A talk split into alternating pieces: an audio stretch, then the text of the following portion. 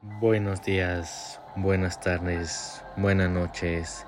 Esta leyenda se llama Los fantasmas de la casa Ipatier.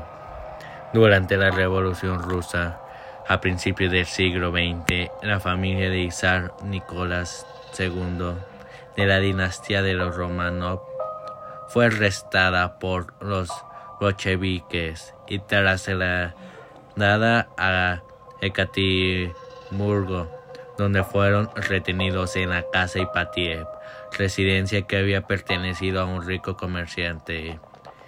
Nicolás y su esposa, la zarina Alejandra, tenía cinco hijos, Olga, Tatiana, María, Anastasia y el pequeño Alexis, que solo llegó a cumplir 13 años de edad.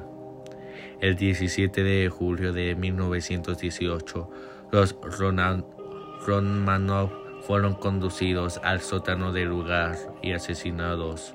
Un grupo de hombres les disparó sin piedad y remató a la chica con bayonetazos. Desde este sangriento crimen se dijo que la casa Ipatiev estaba maldita por los espíritus de los zares.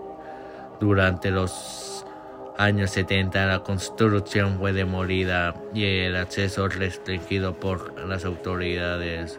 Hoy se ha convertido en un museo en el que de vez en cuando se escuchan voces y ruido extraños.